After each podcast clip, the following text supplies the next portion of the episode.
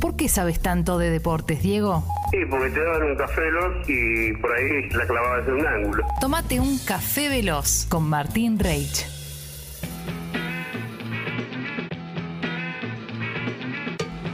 Eh, qué sé yo, es lo que tenemos, ¿no? Y claro, Es no, lo que no era tan Sí, fácil, viste sí, que no era, sí, no sí. es como. Sí. No son, no, no. No por- todo se explica así. Por suerte está Martín Reich. Gracias, gracias. Eh, hay deporte, ya que está Juan Rocco. Vamos. lo comentamos con Juan también y se suma. Eh, tienen que saber que hoy Boca juega Copa Argentina, el último Ajá. campeón, ¿sí? El Boca de Seba Bataglia, 21 a 10 con Central Córdoba de Rosario, no el de Santiago del Estero, Central Córdoba de Rosario. Eh, en el Kempes, eh, Central Córdoba de Rosario, que milita en la C, en la primera C. Algunas dudas, pero lo más probable es que de enganche esté Oscar Romero. Eh, ¿Se acuerdan Sí. que Boca en su momento quería Ángel, el otro mellizo? Termina llegando Oscar, los dos juegan muy bien. Eh, y hoy sería el enlace de Bataglia para asistir a Toto Salvio. Y la duda era si iba el pibe Vázquez, el que le dio varios goles a Bataglia antes que llegue Pipa Benedetto, o iba Nico Orsini, el ex Lanús, que se parece mucho a Diego Costa. el- Sí, el mirá. jugador Si lo pones lejos en el aula, los dos hermanos, se portan bien de a uno. Sí. Oscar Romero es un pan de Dios. Es- y muy- pones al hermano en el mismo aula, Y ya empieza La piel de Judas. Empiezan Sí, claro. la piel de Judas. A mí me, me parece interesante esto de que si juega Oscar hoy de enganche y Toto Salvio ahí cerca de él, eh, puede pasar, eh, pueden pasar lindas cosas. Si te Sí. gusta el buen fútbol, ¿no? Eh, seas hincha del equipo que seas. Pero si digo Boca, no me puedo ir del tema. Eh, de hecho, hay un audio alusivo del Kun Agüero. No habla puntualmente de Boca, pero me gustó para que lo escuchemos juntos. Pero el pie es que, si vieron el- un poco el escándalo que se suscitó con Agustín Almendra, Sí. una de las joyas del club que ya viene pidiendo pista, que tuvo el año pasado más minutos, después menos. Venía caliente, evidentemente, con varias cosas con Bataglia por no tener minutos. Cuando Bataglia la- en el entrenamiento para el equipo para jugar esta noche, no, no lo menciona Almendra, le da otra pechera. Insisto, ya venía medio cruzado todo y lo manda eh, con bastante, bastante irrespetuoso. Le dice un montón Sí. de cosas, le discute su liderazgo, ¿sí? También, con varios textuales eh, que, que trascendieron rápidamente. Eso es lo raro, ¿no? Que esta- estas cosas no pasen puertas adentro, sino que todos nos enteremos de que le dijo más o menos te maneja Riquelme, sos una Sí. marioneta y demás. Y encima también peleándose y discutiendo con compañeros. O sea, Oh, sin vuelta atrás, evidentemente. Punto de no retorno. No retorno, Bataglia lo mandó a Mm. la, a la reserva. Después dijo sin problemas cuando le preguntaron por los micrófonos, no escondió el tema. Y por ahí la polémica es que Pipa Benedetto también le preguntan y lo incineró. No es que dijo, ya habló el técnico. Claro, claro. Aprovechó el envión y dijo que es irreversible. Habló Pipa como si fuera medio un. Un dirigente. Claro, un ayudante de Bataglia.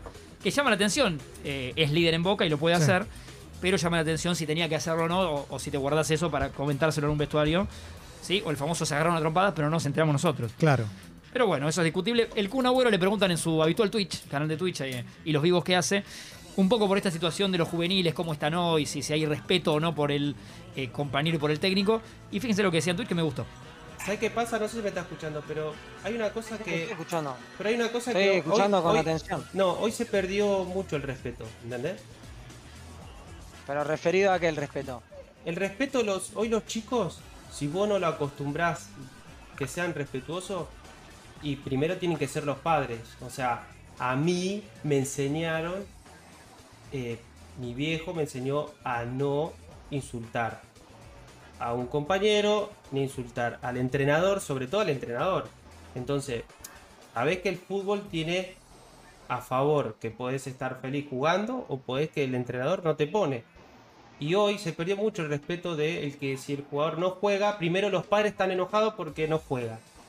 Y segundo, ese traslado del padre, de los padres, de que el jugador no juega, le transmite al hijo esa mala onda y el chico después claramente va a empezar, eh, no me pone, eh, que esto, que el otro. Eh, no, flaco, no, no, no.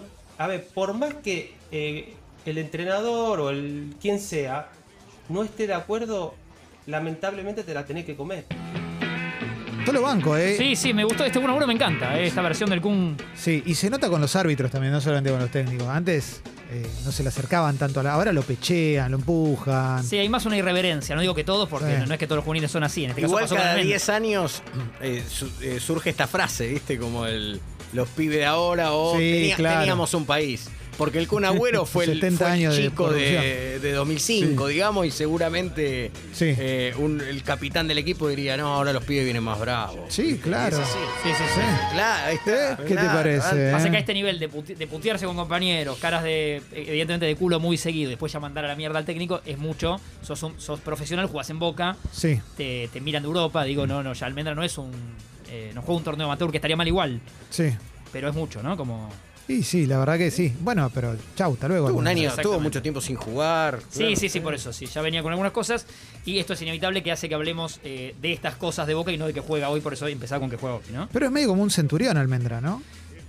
Bueno, parece que, que Está en es- esa. hay algunas Sí, cosas de sí, sí, sí, sí, viene- sí. Es muy parecido a Stinfale. Bueno, dato. Fíjate, muy parecido, muy parecido físicamente. Eh, Voy a googlear ahora. sí. Muy Datos, parecido. no opinión. Cambiando de No, frente. Podría ser un sobrino, pero por abajo las patas. Me sorprende Sí. lo, que, lo que pasó con, no sé si vieron lo del loco Abreu, Washington Sebastián Abreu, un personaje muy querido. Estaba dirigiendo el Always Ready, el Always Ready, Me el equipo encanta el siempre nombre. listos de Bolivia. Claro. Qué buen nombre. Donde dirigió el turco Marasat también.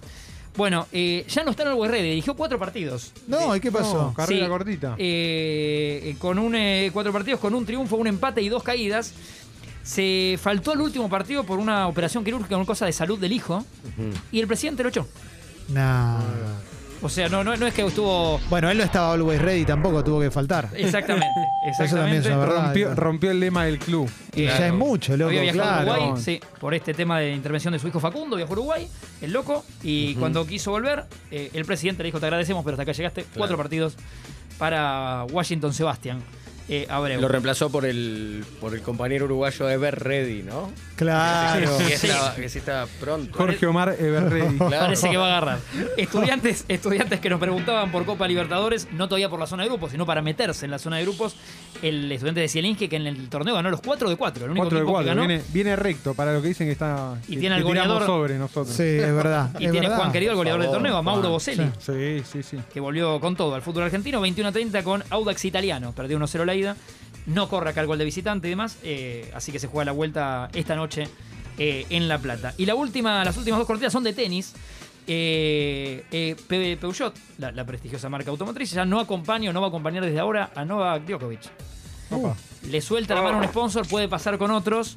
Eh, lo, lo que, lo que deja las secuelas de todo esta, este tema de Djokovic y las vacunas y demás. Claro. ¿Ya Eh, perdió el número uno, Martín? Sí, bueno, ahora es del ruso de Medvedev, pero en, en realidad en breve no va a poder defender ciertos puntos, así que va a volver a ser de Djokovic. O sea, Ah. esta semana es Medvedev, Claro. pero en poco tiempo vuelve a Djokovic porque no le dan los números a Medvedev para defender. Perfecto. Eh, así que va, va a volver. Y la otra tenística es una frase que me gustó de... Para que la encuentro por acá, que la tenía, ya estoy, ya estoy. Igual Medvedev eh, por ahora está zafando de que por ser ruso no le prohíban hacer. Viste que ahora es como. Ma- ¿Sos ahora ruso? ruso, no. Chau, no podés. No puede ser ¿cómo número uno. ¿Yo qué culpa tengo? ¡Afuera! No podés jugar. La ATP desde ayer cuando pone, Sí. te pone el ranking siempre te pone la bandera del país al lado. Y desde ayer que la de borró la de Rusia. Ajá. En detalle, pero te parece vacío. Dice Medvedev, número uno del mundo, 26 años, ta, ta, ta. No está la bandera. Mira, Como que la ausencia de, de la bandera.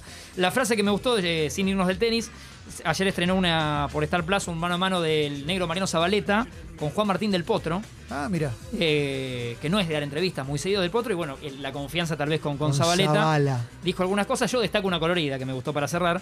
Eh, le pregunta por el US Open 2009 que ganó Juan Martín. Y dice, después de la cena, cuenta del Potro, me llamó Justin Timberlake y fui a una fiesta privada.